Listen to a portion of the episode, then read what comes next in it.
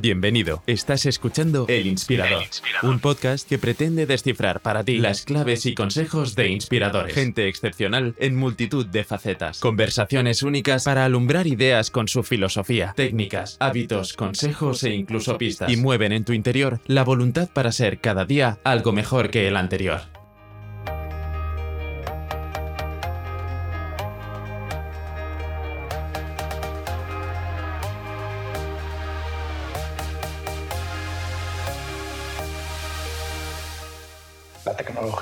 Nos envuelve en todos los ámbitos del día a día y nos sigue fascinando por las continuas novedades que nos permiten ser más creativos, productivos, precavidos en salud, cercanos a los nuestros. Y sin embargo, pocas veces nos paramos a reflexionar los efectos que está provocando en individuos y sociedad y cómo nos influirá en el mundo del mañana. Hoy hablamos con Enrique Danz, profesor de Innovación y Tecnología del Instituto de Empresa y el divulgador de tecnología más influyente en España y una de las voces destacadas a nivel internacional. Publica en su blog desde hace más de una década una reflexión diaria sobre tecnología. Un artículo escrito al mismo tiempo con maestría para satisfacer tanto a neófitos como a expertos, con datos contrastados, multitud de referencias y además opinión personal. Durante el podcast, Enrique se muestra amable y cercano, nos descubre sus comienzos, su método para la generación de ideas, cierta preocupación por el futuro tecnológico y medioambiental, reflexiona sobre la educación online, nuevas aplicaciones, el futuro de las finanzas y profundizamos en su último libro, Viviendo en el futuro.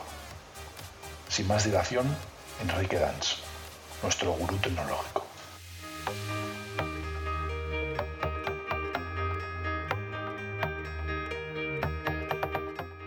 Bienvenido, Enrique. Es un auténtico placer tenerte aquí. Muchísimas gracias. Lo primero, enhorabuena por el libro.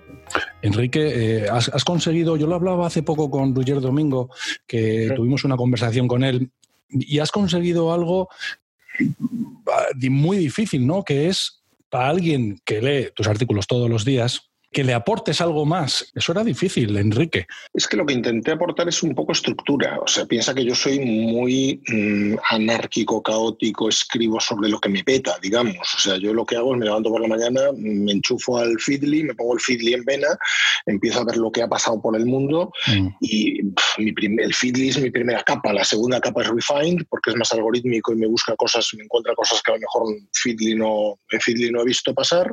Después paso ¿Cuál es la, la segunda? ¿Cuál es la segunda aplicación que has mencionado? Yo Fitly lo utilizo mucho. ¿Cuál es la segunda aplicación que has mencionado? Disculpa. Refined. En Refined, Refined no en, Re, en, Refined lo que hago es eh, ir archivando, o sea, en, en Feedly tengo la posibilidad de, de guardar los, los, las noticias que me han gustado, pero no la uso. El, los, los, artículos que me han parecido interesantes, o sea, tú imagínate, pues sí. eso, si, si, Amazon está pensando en comprar AMC, que es mi post de hoy, pues lo han, lo han, reflejado 15 sitios. Pero ya, me, ya, quedo con, me, quedo con, uno o con dos, con los que más me han gustado realmente. ¿no? Entonces, esos los guardo en Refined, ah, que Refined es un, es un, botón de navegador. Con lo cual sí, yo utilizo otra, sí, sí, sí, claro, efectivamente. Pues, sí, los que yo los guardo en GetPocket, sí, efectivamente. Claro, en Pocket. A mí lo que me gusta de Refined es que con, los que les vas, con lo que le vas suministrando te hace recomendaciones. Te dice, oye, pues ya, en ya, función de lo que has ido guardando, mi algoritmo te recomienda que leas esto. Entonces me descubre, eh, se, se, se, o sea, añades una función de, de, Content Discovery que a mí me parece muy interesante. Y la tercera función de Content Discovery ya no es ni no es algorítmica, son personas. O sea, la gente a la que sigo en, en Twitter, fundamentalmente. Ya, ya, ya, efectivamente. Que muchas veces han, han, leído cosas muy interesantes. ¿no? Entonces yo me paso por esas capas, por esas tres capas, y después decido, oye, pues voy a escribir sobre esto. Ostras. Entonces, de, lo, de, lo que yo escriba aquel día no depende ni de una estructura, ni de una intencionalidad en absoluto, ni vendo nada, yeah. ni nada por el estilo. En realidad surge de la propia serendipia de las, de, de las noticias del día, ¿no? Sí, Entonces, claro, sí, sí. Luego, sí. Al, luego ponerle estructura a eso y decir, pues oye, con todo lo que me vas leyendo cuando me sigues en modo caótico, ¿no? pues yo creo que lo, que lo que surge es esto, ¿no? es esta estructura de aquí. que, ya, no sé, yo en función del, ritmo de creación de contenidos que tengo, que es, hombre, es bastante, hay poca gente. Es prolífico, sí. Sí, hay poca gente que escriba todos los días en español, en inglés, etcétera, etcétera. Y, en función de eso, pues me estoy calculando que más o menos me sale un libro cada 10 años, ¿cómo es? No sé. sí, sí, sí. ¿Cuál, es la principal diferencia que has encontrado entre el, entre el primero, todo va a cambiar de 2010, y este viviendo en el futuro? ¿Cuál ha sido para ti lo más destacable de cambio en estos 10 años? Hay muchas cosas, ¿eh? Sí, o sea, hace 10 años nos planteábamos cosas como novedad, novedad, novedad. O sea, fíjate qué barbaridad esto no estaba, lo podemos usar y fíjate lo que hace, ¿no? Y fíjate lo que provoca. Oh, qué maravilla, vamos a por ello, ¿no? Era todo entusiasta, era todo como muy positivo. Hay, hay poca negatividad. O sea, la, mayor negatividad que había en el, en el Todo va a cambiar era un capítulo dedicado a Microsoft porque Microsoft estaba de capa caída en aquel momento y porque la filosofía de su, de su CEO de entonces, de, de Steve Ballmer, que seguramente para mí es el paradigma del peor directivo de la historia. Para mí eh, también lo es. Estaba, estaba es, un buen caso de estudio Sí, sí, sí. Para, para, saber, ¿no? Efectivamente. destrucción intensiva de valor y casi de cultura. Mira qué buena la cultura de Microsoft y casi se la carga, creando competencia interna y mal rollo y de todo, ¿no? Eh, entonces, es, es casi de lo poco negativo que hay en aquel libro, ¿no? Sin embargo, en el, en el, de, en el de hace poquito, en el Viviendo en el Futuro, hay bastante más negatividad hasta el punto que en un momento dado, mientras lo escribía, me dio miedo y, que llegué a pensar, oye, está dando una perspectiva demasiado apocalíptica. ¿no? Cuando Traduce un poco de la lectura del libro, sí. Claro, cuando, yo, cuando, yo, en realidad soy un optimista patológico. Yo sí, entiendo, pero son cosas tan serias que dan un poco de miedo, sí. Claro, entonces empiezas a pensar, oye, pues mira qué bien, en el todo va a cambiar, lo que estaba claro es que Google estaba haciendo lo genial, que Amazon era la bomba, que esto no sé qué, que esto no sé cuántos, y, y en este dices, cuidado, porque Google, a base de hacerlo muy bien, ha entrado en una dinámica de dominación, de, de dominio del mercado de monopolio, etcétera, que empieza a dar miedo y ahí surgen otros actores, o sea, surge Facebook y Facebook dice, oye, pues cuidado, que ya no es que sea mal, ya no es que sea un mal actor, es que puede ser peligrosísimo e inconsciente casi, ¿no? O sea, Hace 10 años no tenía el poder que tiene claro. a nivel... Y hace 10 años la parte, toda la parte medioambiental, pues hombre, estaba ahí y, tal, pero yo no me había metido en ella y ahora me obsesiona, ahora es lo que más me preocupa, pero con mucho, vamos, ya no, ya no cuando, o lo meto hasta en la sopa, o sea, lo meto en discursos de innovación, lo meto cuando hablo con mi hija, yo qué sé, o sea, en todos. Comparto absolutamente tus posicionamientos medioambientales y tu preocupación por el futuro medioambiental. Además, te he oído en numerosas ocasiones en el libro eh, que es la mayor amenaza de la historia de la humanidad y lo comparto. Yo soy ingeniero especializado en energías renovables. O sea que yo, yo sé de qué va la película. pero sí que me sorprende, porque no es, no es tu área de expertise, sí me sorprende la beligerancia, por llamarlo de alguna forma, en defenderlo. ¿Te lo tomas como un tema de responsabilidad? ¿Te lo tomas como un tema de preocupación personal? A ver, es un, primero es preocupación personal, por supuesto. Es preocupación a todos los niveles. yo, yo, siempre distingo los tres niveles de análisis, ¿no? Y a nivel personal me, me, preocupa seriamente porque creo que voy a vivir para ver una tierra. O sea, que si, si no lo cambiamos, voy a vivir para, para, ver una tierra que recuerde mucho al escenario de Mad Max, que no me apetece nada, francamente. Eh, a, nivel, a nivel corporativo, pues creo que hay demasiados intereses y demasiada eh, mala fe en toda esta historia. Realmente estamos donde estamos, pues porque una serie de gente, fundamentalmente en la industria petrolera, eh, petrolífera, en la industria de, los combustibles fósiles, pues ha conseguido que esto del, de la amenaza medioambiental o del, se considere casi casi una conversación de café que podemos hablar de ello y discutirlo, pero ¿qué, qué, qué diablos hacemos discutiendo algo científico que la ciencia ha probado?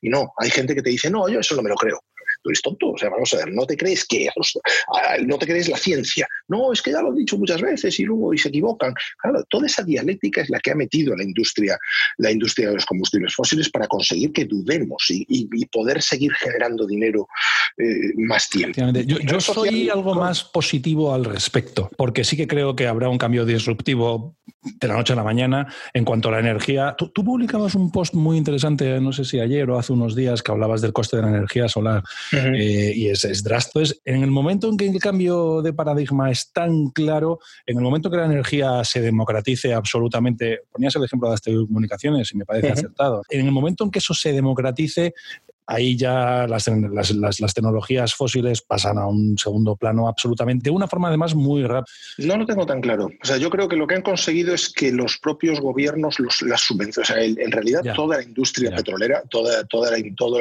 la industria de los combustibles fósiles es una industria falsa, es, una economía falsa, es una economía subvencionada, que vive de, los billones de dólares que, que, inyectan los gobiernos para que no se paren sus economías. Entonces, claro, eso, detener eso es muy complicado. Hay demasiados políticos a sueldo de las petroleras, con perdón. O sea, no hablamos de corrupción a todos los niveles, hablamos de, gente que realmente eh, sus campañas electorales en Estados Unidos las financian, las financian las empresas energéticas y a eso, pues eh, eso lo que te genera son unas derivas de cambio, pues eso, lo que nos ocurre en España, que viene un partido y hace una maravillosa ley de cambio climático y resulta que lo que proponen es que dejemos de, de utilizar vehículos de combustibles fósiles en 2040.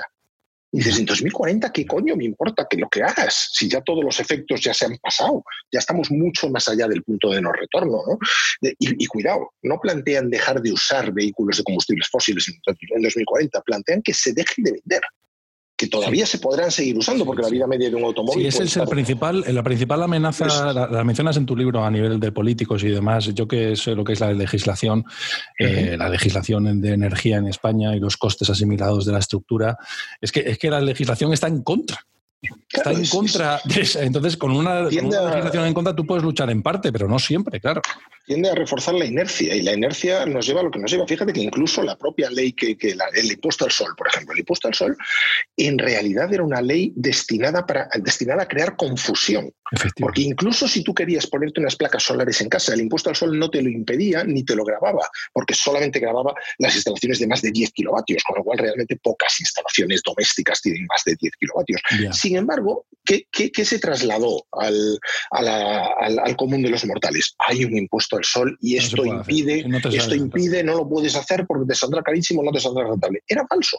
Y ahora la gente sigue pensando en el impuesto al sol cuando hace ya tres años que no existe, que se eliminó, ¿no? Y sin embargo eso hizo que nos parásemos y metió el freno de tal manera que una industria que no iba nada mal en España, que es un país donde lógicamente la energía solar tiene que funcionar, porque tenemos una insolación privilegiada con respecto a la mayor parte de nuestros vecinos y entorno cercano, pues se paró y tú sobrevuelas España y ves cuatro placas solares mal contadas y sobrevuelas Alemania, por el amor de Dios, Alemania, que tiene una basura de sol durante todo el año, y está lleno está todo lleno. Yo sí sigo confiando en el que en el momento en que la energía se democratice, ahí ya el tirón popular es tan fuerte hacia el uso de automóviles eléctricos, porque uno de los principales problemas que tiene la industria en España es el coste de la energía, porque se están cerrando muchísimos eh, acuerdos de, suministro de energía fuera del mercado de la subasta eléctrica, ¿no? a precios constantes. En el momento en que eso se baje, yo creo que sí, el cambio disruptivo puede llegar y a partir de ese momento hacer un cambio brusco. Si no es que no lo veo cerca ni de coño. Yo creo que hay que obligarlos. Yo creo que hay que llegar a un, nivel de activismo tal que los políticos no puedan evitar el, el, obligar, por ejemplo, a las, a las empresas energéticas a prescindir de, la, de, la, de las fuentes de generación sucias. No, hay mucho activismo. Yo soy un defensor y no lo hago. Enrique, tú, tú, eres un ejemplo fantástico, ¿no? Pero, yo, Pero porque la gente cree que el activismo pringa y que el activismo es política. No, el activismo no, es política. El, activismo es, es... Pero claro, es que tenemos un sistema político en el que tú realmente tu vínculo con aquel que está en el Parlamento supuestamente defendiendo tus intereses es nulo. porque tú has votado, has votado unas siglas, has votado un líder, pero el líder o el partido es el que dice tú pa' aquí, tú pa' aquí, tú pa' allí. Entonces, como tú no has tenido ningún papel de decisión, el que está sentado en el escaño... No tienes ninguna ascendencia ni responsabilidad de ellos. No, responde ante ti, responde ante su líder que le colocó en su sitio. Entonces, ese concepto de, democracia partitocrática eh, pues rompe, la, rompe la cadena de, dependencia. Entonces el político no, no eso, eso va a estar difícil, sí. Uno de los capítulos que más me ha gustado del libro es la parte del, mundo financiero. Tú hablas mucho en tu blog, pero dices, eh, ¿qué ofrece realmente un banco hoy? Confianza, seguridad, garantías. Una gran tecnológica o muchas compañías grandes tienen muchísima más liquidez y fondos que prácticamente cualquier banco. Y una cultura y reputación de ofrecer garantías a sus clientes ante cualquier eventualidad. ¿Tú crees que es la próxima gran disrupción? es una de ellas. Yo creo que hay muchas. La, la, del mundo financiero, lo que le pasa al mundo financiero es que realmente se está comoditizando hasta tal punto que cualquiera puede ser un banco prácticamente. O sea, yo, tengo el sueño de que en un momento dado el IE no, no, concede, no, no tendrá acuerdos con entidades financieras para que financien el máster de nuestros alumnos. No, los daremos nosotros daremos nosotros los créditos. Y es más, seguramente daremos los créditos tomando participación en los futuros, en el futuro potencial de ese alumno. De manera que si un alumno es, creemos que es muy bueno, nos interesa un montón financiarle el, máster o, sus estudios porque creemos que después nos puede, puede ser una inversión muy rentable. O sea, yo creo que, que, puede ser un banco prácticamente cualquiera. De la misma manera que ahora Carrefour te financia las compras, pues te las financiará cualquier cosa. Entonces, realmente la barrera de entrada para ser un banco es cada vez más baja. Y la reputación, por otro lado, de los bancos tradicionales ha sufrido muchísimo, porque son los malos que te echan del piso, los que no te permiten nada, eh, toda esta serie de, cuestiones que, han perjudicado claramente la imagen que tenemos de los bancos. ¿no? Entonces, no sé, son, son empresas también con una inercia enorme, les cuesta muchísimo cambiar y, convertirse en empresas, digamos, friendly. ¿no? O sea, yo tengo la, la idea de que Amazon es enormemente friendly, que mm, si lo que viene a mi casa no era lo que yo había pedido, pues eh, me lo vuelven a enviar y ni siquiera tengo que devolverles lo que me había llegado, porque es que les da igual. O sea, realmente ni, protestan contigo. Uber, que es una empresa con una cultura complicada y con mala fama, incluso una empresa como Uber, que tiene relativa mala fama, si tú discutes que en la carrera el sitio que llevaron de un sitio a otro y no lo hicieron bien, ¿qué hacen automáticamente? ¡Pum! Lo descuentan. Sin discutir. Ya, ya, intenta, eso con tu banco. y, buena, suerte, ¿no? Sí, lo que pasa es que quitar la participación del sector financiero en la vida diaria sí es un cambio muy drástico, porque estamos acostumbrados a tener un interlocutor entre 8 o 10 y ahora, y luego podremos elegir quizás entre menos, pero sí que es verdad con muchísima más flexibilidad, muchísima más sencillez, ¿no? Y yo, para, mí sí que, para mí sí que es un cambio muy fuerte, muy fuerte en cuanto al concepto de negocios, el concepto de empresa, es lo que tú dices, una empresa como Instituto de Empresa puede plantearse financiar. Eso es un aspecto que antes no hacía, ¿no? Eh, sí, sí, perfectamente. Incluso, incluso convertirlo en un tejido económico interesante, no solo como propuesta, claro, como propuesta de valor para la institución, pero también para sus alumnos Claro, claro. Y además, una empresa como Instituto de Empresa se quita. Eh, los bancos tienen mucho poder mucho poder sobre el Instituto de Empresa, qué condiciones ofrecen sus alumnos. Eh, eh, los bancos definen muchísimo la política de las empresas, muchísimo. Entonces yo creo que eliminarlos en parte de, Yo no tengo nada contra ellos. ¿eh? Mi padre ha trabajado 40 años en banca y tengo grandísimos amigos, ¿no? Pero sí que creo que va a ser determinante en la forma, la forma de trabajar, ¿no? El, cómo, el tema es cómo, cómo se descomoditizan. O sea, en este momento no son más que proveedores de liquidez en un momento dado, de financiación, y eso lo puede hacer casi cualquiera. Entonces, o eres capaz, si, si reconoces que eres una commodity, tienes que ser una commodity que la gente quiera trabajar contigo, que, que de verdad tu interacción sea tan buena, tu prestación de los servicios sea tan deliciosa, una experiencia tan amigable que, nadie quiera, nadie se piense, que nadie se piense ir a otro sitio. Si no es así, tienes que plantearte dónde está el valor añadido, porque el valor añadido no es tan, no, es tan diferencial. ¿no? Los seguros, en cambio, que son parte del sector financiero, son distintos. Los seguros parece que lo están haciendo mejor en ese sentido. no cualquiera puede ser una empresa de seguros, no es nada fácil. En 2007, Enrique, un grupo de amigos y yo desarrollamos varios proyectos de Internet, eh, ninguno con éxito, mientras y consultábamos mucho tu página, ¿no?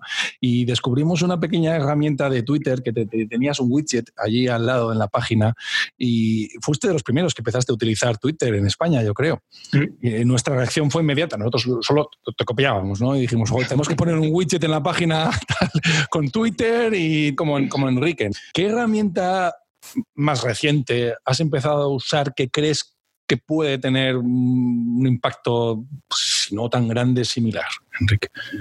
No lo sé, o sea, creadoras de ecosistemas no hay tantas. O sea, yo creo que los ecosistemas, sobre todo los sociales, son cosas que van, vienen, que se estropean muchas veces. O sea, fíjate que todas las herramientas sociales que hemos ido conociendo tienen una fase de, pues, crecer mucho, de crecer exponencialmente, si las que tienen la suerte de alcanzar esa fase. Obviamente hay algunas que, o sea, muchos muchos son los llamados, pocos los elegidos. ¿no? Después de esa fase exponencial, ¿qué ocurre? Que empiezan a aparecer los free riders, los, eh, los idiotas, los que, los que estropean la herramienta. Entonces, pues yo qué sé, aparece Instagram, aparece Instagram y oye, pues qué chulada, qué bien, en un momentito convierto una foto en una cosa preciosa que parezca un fotógrafo y todo, ¿no? Y, voy y la subo. Pero después que te encuentras con que hay gente que lo usa pues para convertirse en influencer, oh Dios mío, y lo que me pongo me lo paga la empresa de moda y entonces vivo de esto, vivo de aquello y vivo de no sé qué. Y surge toda una dinámica que estropea la red social, porque pasa a ser una competencia en a ver cuántos followers tengo, en compro followers, en, no sé, todas estas dinámicas absurdas de, competencia, y la propia red tiene que variar sus métodos y decir, pues voy a dejar de poner el número de likes, porque si no la gente se vuelve loca. Entonces, ¿qué, ¿qué ha pasado ahí? Que se ha estropeado la red social. O sea, no digo que Instagram esté estropeada, sigue creciendo mucho, pero, pero fíjate que los fundadores de Instagram ya no están cómodos con su herramienta y se van de ahí. ¿Qué ocurre cuando pasa algo así? Se ha pervertido la función. Eh, con Twitter pasó también muy claramente cuando empezó todo el tema del trolling y, del, y de los insultos y de, tal. Llegamos a un punto en el que ahora la mayor preocupación de los fundadores de, Twitter o de los gestores actuales de, de Twitter es parar esa dinámica negativa que hace que mucha gente use Twitter para escuchar, para saber qué está pasando, pero no se atreve a poner un maldito tweet porque en cuanto pones un tweet diciendo A, eh, aparecen 15, aparecen 15, aparecen 15 que dicen A tu padre. Y, además eres idiota porque no dices B. Eh, pues, sí, sí, es, es, un peligro constante, es un peligro constante. Es una gran fuente de información, pero es un peligro constante, sí, sí. Entonces, ¿qué ocurre? Pues que todas esas, todas esas dinámicas tienen su péndulo, tienen su, oye, pues va muy bien, como, como mola, como me gusta, cuánto me aporta, y de repente dices, se ha estropeado. Y, en realidad no es que la herramienta se haya estropeado, es que la hemos estropeado nosotros. Somos las personas las que, las que nos cargamos. Eh, es como, como que algo es demasiado bueno para ser. Bueno, tiene una, todo tiene una, navaja de oca, ¿no? Todo tiene un lado bueno y un lado negativo, ¿no? Está, está claro. Eh, he consultado por curiosidad, un poco para prepararme, el primer post que hiciste en febrero del 2003, que versaba sobre la compra de Blogger por Google. No sé si te acuerdas. Eh, que no sé, que sin, cifras oficiales se valoró entre 20 y 50 millones de dólares, ¿no? Me ha recordado una conversación que tuve el otro día con mi hijo. Eh, tiene 12 años, pero es como todo esto informático le interesa tanto, ¿no? Eh, pues, y juega mucho a Minecraft, pues yo le dije que Microsoft había comprado Minecraft por una cifra que en su día parecía absolutamente desorbitada eh, y que, sin embargo, seguro que ha rentabilizado con creces, ¿no? Y le conté pues también la anécdota de cuando Google compró ya, YouTube y otras compras que luego han resultado ser muy rentables, ¿no? Pero claro, me decía, joder, papá, pues es que todo sale bien. Y le dije, no, no, es que ha habido muchas que no han salido bien. ¿Tú, tú, recuerdas algunas? Yo he estado pensando, quizás MySpace, que lo compró News Corporation, que nada, o Tumblr de, de Yahoo, que fue también un poco desastre. ¿Tú, recuerdas algunas así especialmente llamativas? No, muchísimas, muchísimas. Eh, las de Yahoo todas. Yahoo era un zombie. Yahoo era un zombie. Yahoo era un muerto viviente que todo lo que tocaba lo convertía en, zombie automáticamente. Pues fíjate que Yahoo compró Flickr en su momento y Flickr era una maravilla. Es verdad, y, prácticamente lo mató. ¿No? O sea, a base era un Instagram en potencia totalmente. Sí, sí, sí. Flickr era una delicia. Y Butterfield, fíjate lo que hizo Stuart Butterfield, su, fundador, porque Catherine Fake se dedicó a otras cosas. Pero Stuart Butterfield eh, salió de Flickr, bueno, salió de Yahoo cabreado diciendo, vaya mierda, me han hecho con mi invento, y montó nada menos que Slack. Y fíjate, Slack hoy en día lo que es, o sea, menudo crack de tío. Menudo crack, eso no lo sabía yo, qué crack de tío. Es, a mí ese tipo de perfil me encanta, o sea, mi ídolo absoluto es, es eh, Evan Williams. Evan Williams montó Blogger en su momento, o sea, montó Pyra Labs, que era, que era Blogger, una empresa monoproducto prácticamente, y la compró Google, se fue de Google porque no es tío de gran corporación en absoluto, y con eso se fue a montar Twitter y fue uno de los del equipo fundacional. Ah, sí, no lo sabía yo, ya, ya. Y, y después salió de Twitter cuando Twitter ya se hizo, bueno, pero llegó a ser CEO de Twitter, ¿no? Y cuando ah, se fue de Twitter y, montó otra cosa, lo que montó fue nada menos que Medium.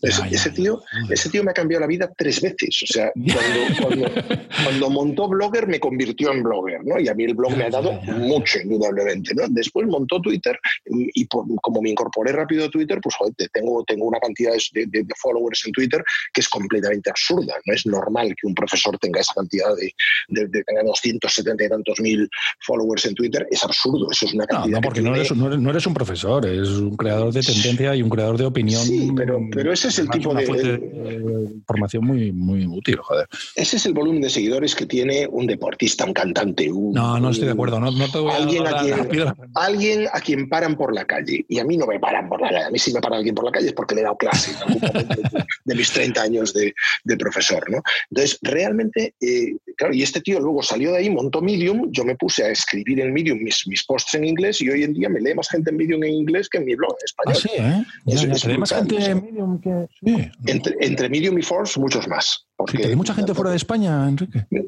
ahora mismo más, o sea, yo tengo más, más eh, o sea, lo que me pasa ahora, curiosamente, es que, bueno, hace mucho tiempo que si te fijas los enlaces, prácticamente todos los enlaces son en inglés, y no es por capricho, es porque luego cuando traduzco la entrada no quiero andar, no quiero tener que andar buscando eh, enlaces que, que, estén en, que estén en inglés sobre lo que yo enlace en español. Pero eso también tiene un problema, bueno, tiene varios problemas. El primero es que me puedo perder a algún lector español que no le apetece leer en inglés inglés. Y a mí el lector que más me interesa no es el que lee lo que yo he escrito.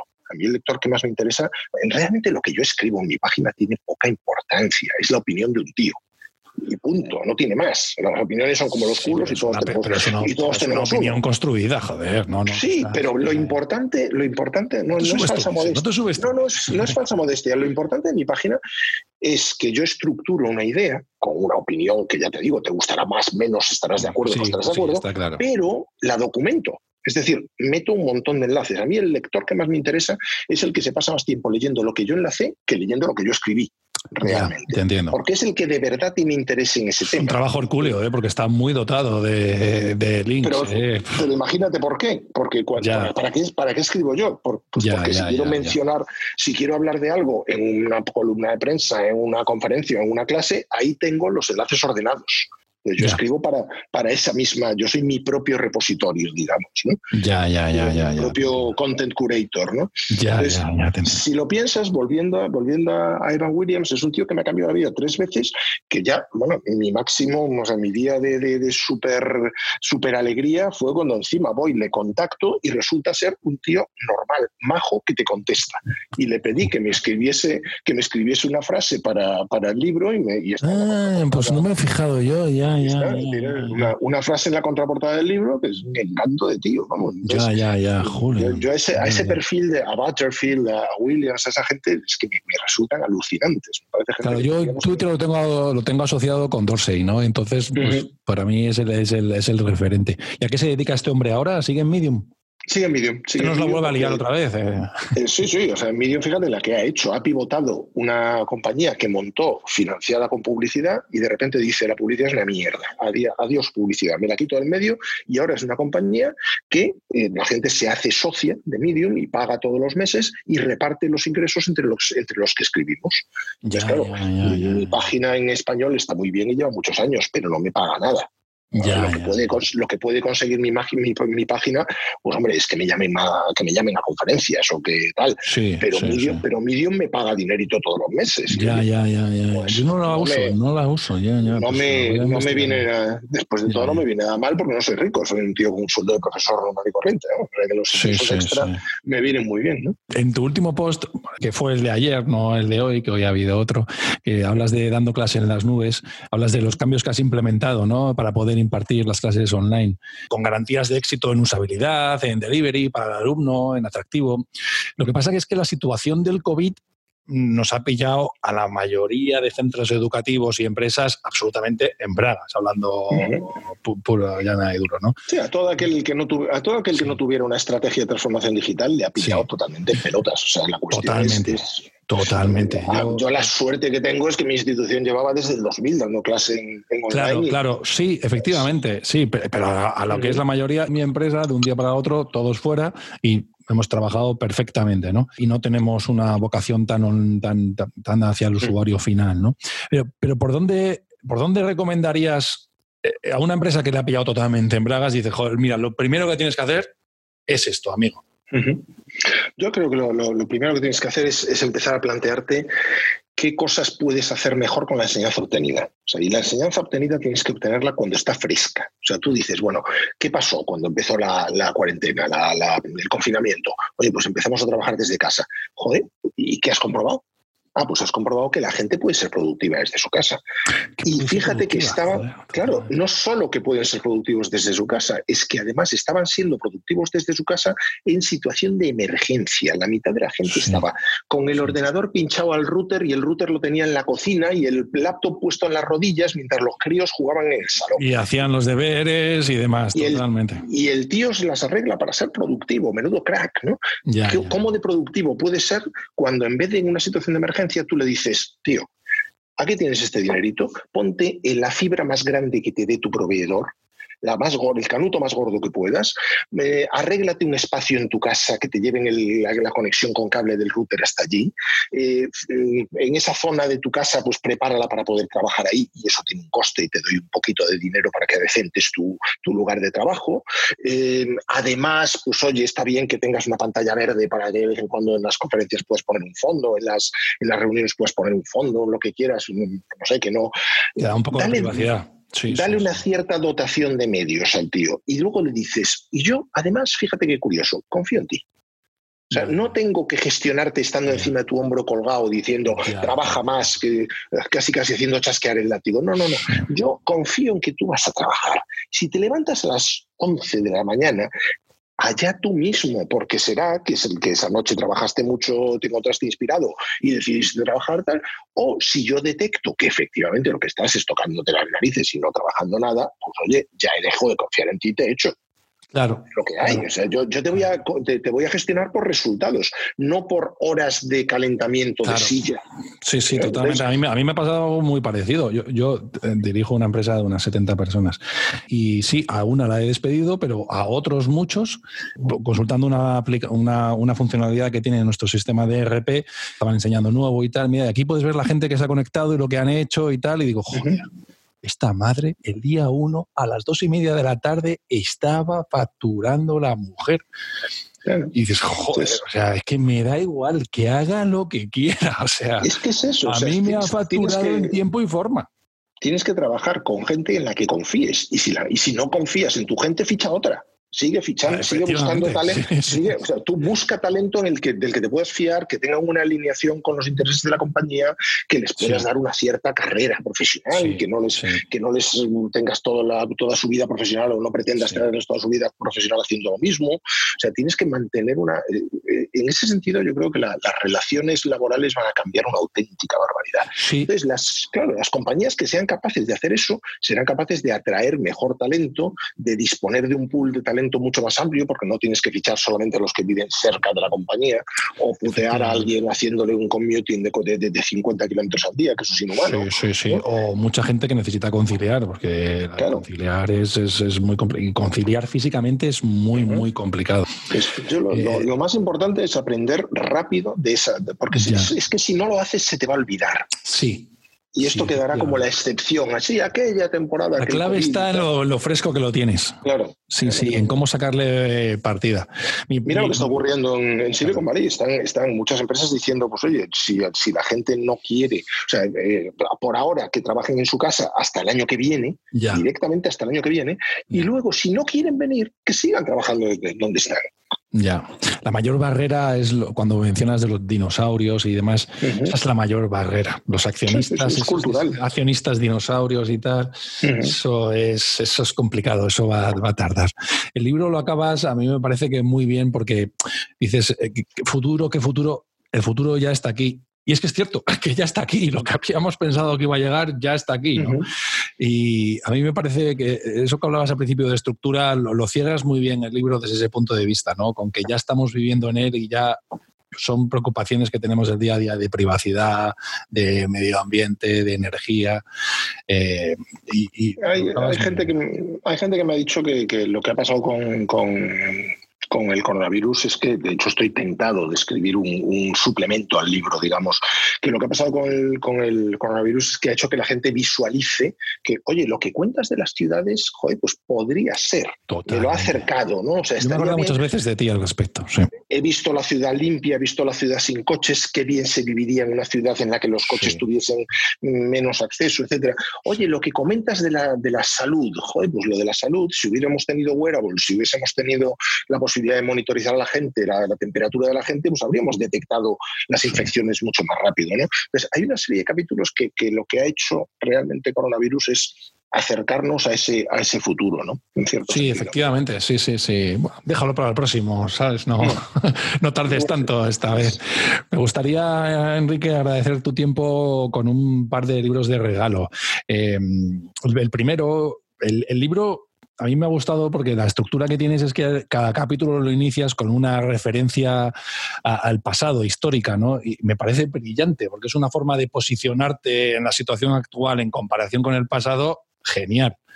Eso fue Susana, eso fue mi mujer. Que, pues, lo, hice, lo hice con el primer capítulo, le gustó mucho y me insistió que lo siguiese haciendo con los demás. Con el, primer capítulo, con el primer capítulo me salía muy natural porque era un capítulo en el que me conocía yo perfectamente la parte histórica. con los siguientes fue trabajo de documentación. Pues está muy bien, porque además cuando empiezas el capítulo, que siempre dices ah, un tema nuevo y tal, es una forma de relajar, es una forma además de introducir y de ponerte en perspectiva de la situación. ¿no? Pues con este, con este objetivo, un buen amigo mío y, de, y ya ha estado con nosotros en el podcast es Antonio Ortega, que es consejero ejecutivo de Bankia, que hablábamos de Bankia. de bancos, ¿no?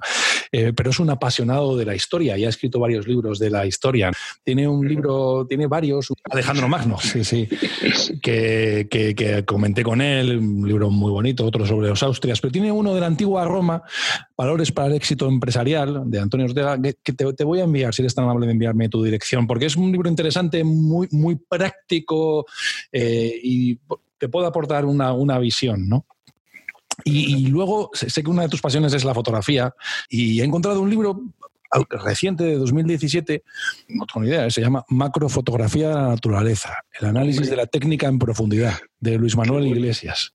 Qué bueno. Y... es que empecé en, empecé en fotografía, pues eso, con la fotografía en blanco y negro y revelándola en el cole primero y en me, llegué a montar un laboratorio en casa después y tal. Entonces, claro, ahora la fotografía me flipa, pero ¿por qué? Porque es que en dos patadas has hecho cosas que antes tardabas muchísimo en ver, eran incómodas, eran eh, eh, engorrosas. dos, patadas no, ¿eh? a mí también me gusta mucho, pero te tienes que coger el Photoshop, aprenderlo, que aprenderlo. Bueno, yo fíjate que en Photoshop no entro. O sea, yo, para mí ah. Photoshop ya es, no, yo entro, yo entro, yo, o sea, juego con la cámara, juego con tal y después juego un poquito con filtros, pero, pero muy poco, muy poco realmente. ya, pues, pues, el Photoshop tiene un una gran para aprendizaje pequeña y, las posibilidades son brutales. O sea, para, para, lo que te cuesta aprenderlo, pues las posibilidades son, son la leche. Anímate, Enrique. No, lo que me ocurre con el Photoshop es que es otra disciplina para mí. Yo califico fotografía en, sacar la imagen de la realidad y, mm, pues hombre, cambiar la iluminación, cambiar el, la profundidad de campo, cambiar tal. Photoshop es inventarte la capa de realidad eh, adicional. Entonces, no lo desprecio en absoluto y creo que se pueden hacer maravillas, pero no es lo que, no es lo que yo hago, ¿entiendes? Ya, ya. Y te gusta la fotografía de animales, además, o sea que sí, sí. Eh, al final sigo siendo biólogo, aunque no sé, el día menos pensaba alguien entrará con una patada en la, en la puerta y me quitará el título porque no, ejerzo, nada, no ejerzo nada, pero, pero me gustó mucho la, la carrera en, sí como tal, me gustó y creo que me ha aportado bastante. Entonces, ya, ya. Hombre, los animales, las plantas sigo, sigo, sigo teniendo. ¿Qué libros sigo siendo, sigo siendo el típico, el típico repipi que te vas paseando conmigo por cualquier lado y de repente se para delante de una planta y dice, oh, mira, plantago ah, lanceolata, ¿eh? plantago lanceolata. Y tú dices, qué, qué, qué tío más atorrante, ¿no? Pues, ese, ese solo, se sabe, solo se sabe esa. Esa. ¿Qué, libros nos recomendarías, Enrique, que te hayan gustado tanto del sector como, como, como paralelos que te hayan resonado últimamente? Mm, de todo. O sea, yo ahora mismo, pues la, la, trilogía, la de Cixin Liu, esta, la, la, la, trilogía esta de los tres cuerpos, es, fantástica. Tiene, tiene un problema y es que como todos los nombres son chinos, hasta que realmente te aprendes los nombres, eh, parece que te pierdes, pero es, es buenísima. ¿Ha tenido éxito en España? No lo sé. a mí me, a, mí me, ha encantado, es verdad. a mí me regaló el primero mi, mi, mi futuro yerno y, y, me ha encantado y seguí, seguí con los, con los dos siguientes. me, me, gusta mucho. Muy bien.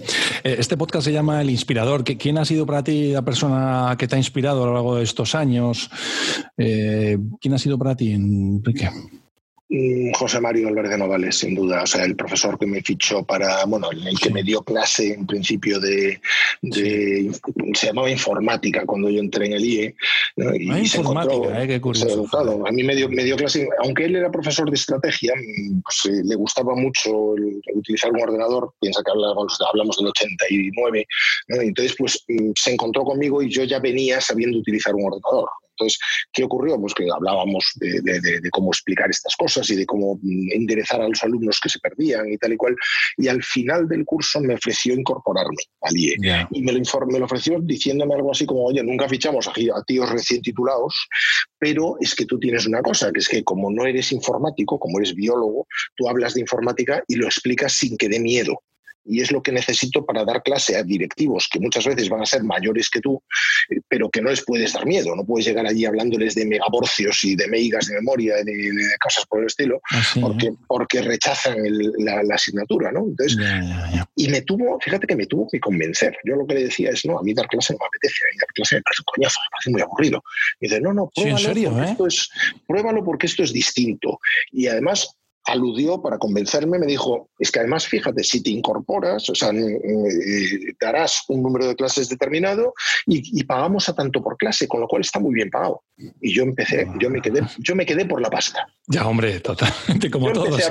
yo empecé, no, porque fíjate que cuando yo terminé el MBA, eh, el, mercado en el mercado de trabajo en España estaba bien lo creas o no, había, había un mercado de trabajo, eh, yo soy, soy, mayor que tú, ¿no? Entonces, había un mercado de trabajo que funcionaba y que tú terminabas el máster y tenías cuatro o cinco entrevistas de trabajo, nada más terminar, ¿no? Entonces, yo tenía, yo tuve mis cuatro o cinco entrevistas de trabajo y de repente aparece Mario a decirme, vente aquí. Y, yo, oye, pues es que me pueden fichar en una empresa de plásticos, me pueden fichar en Porsche, me pueden fichar en este sitio, ¿por qué me voy a venir aquí? Y de repente me dice, oye, es que fíjate, si sumas tanto por clase y tal, y que además, mm, curiosamente me dijo, no te vamos a contratar, vas a ser autónomo. Durante mis primeros años en el IE yo era un autónomo que facturaba al IE, para horror de mi madre. Mi madre estaba horrorizada. Y para, y para he sido autónomo muchísimos años y es genial. Joder. Sí, por eso te digo. Y entonces resulta que empezabas a echar esa cuenta y decías, coño, voy a ganar más. Horario, horario, horario claro. flexible, tal. Y lo probé, joder, en una, institución de referencia, joder. Y lo probé y me encantó, me encantó dar clase, cosa que no necesariamente esperaba. Yo tenía la imagen de dar clase, de dar clase en un instituto de formación de enseñanza media, que el alumno no está nada motivado, que se preocupa de la, de, la persona que tiene al lado y si es el sexo opuesto más aún, ¿no? Y entonces, pues claro, ¿qué ocurre? Que de repente me encuentro que voy a dar la clase y mis alumnos están todos así, ¡guau! Fijándose todo el rato, motivadísimos, pensando que, oye, con la pasta que he pagado más me vale aprovechar esto. y este tío que me han puesto a darme clase, pues será por algo será porque es bueno, si no, no lo tendría. a muchos les pasará, pues quizás como a mí, Enrique, que te llevamos leyendo muchos años y dirán, joder, voy a aprovechar cada minuto de la pues, clase. Seguro. Pues me, encantó, me encantó, aquello, ¿no? Pero vamos, José Mario, pues me, fue realmente el inspirador de, mi, de, mi, de mis inicios profesionales y lo único es que se me murió unos años después de un cáncer galopante de estos así y en pocos meses se nos fue, pero, pero sigue siendo realmente la persona que, ha definido un poco mi vida profesional. Que ha sido un auténtico placer, Enrique. Muchísimas gracias por tu tiempo. Muchas gracias a ti por, por la invitación. Hasta la próxima, vamos hablando. Adiós. Hasta la guiño.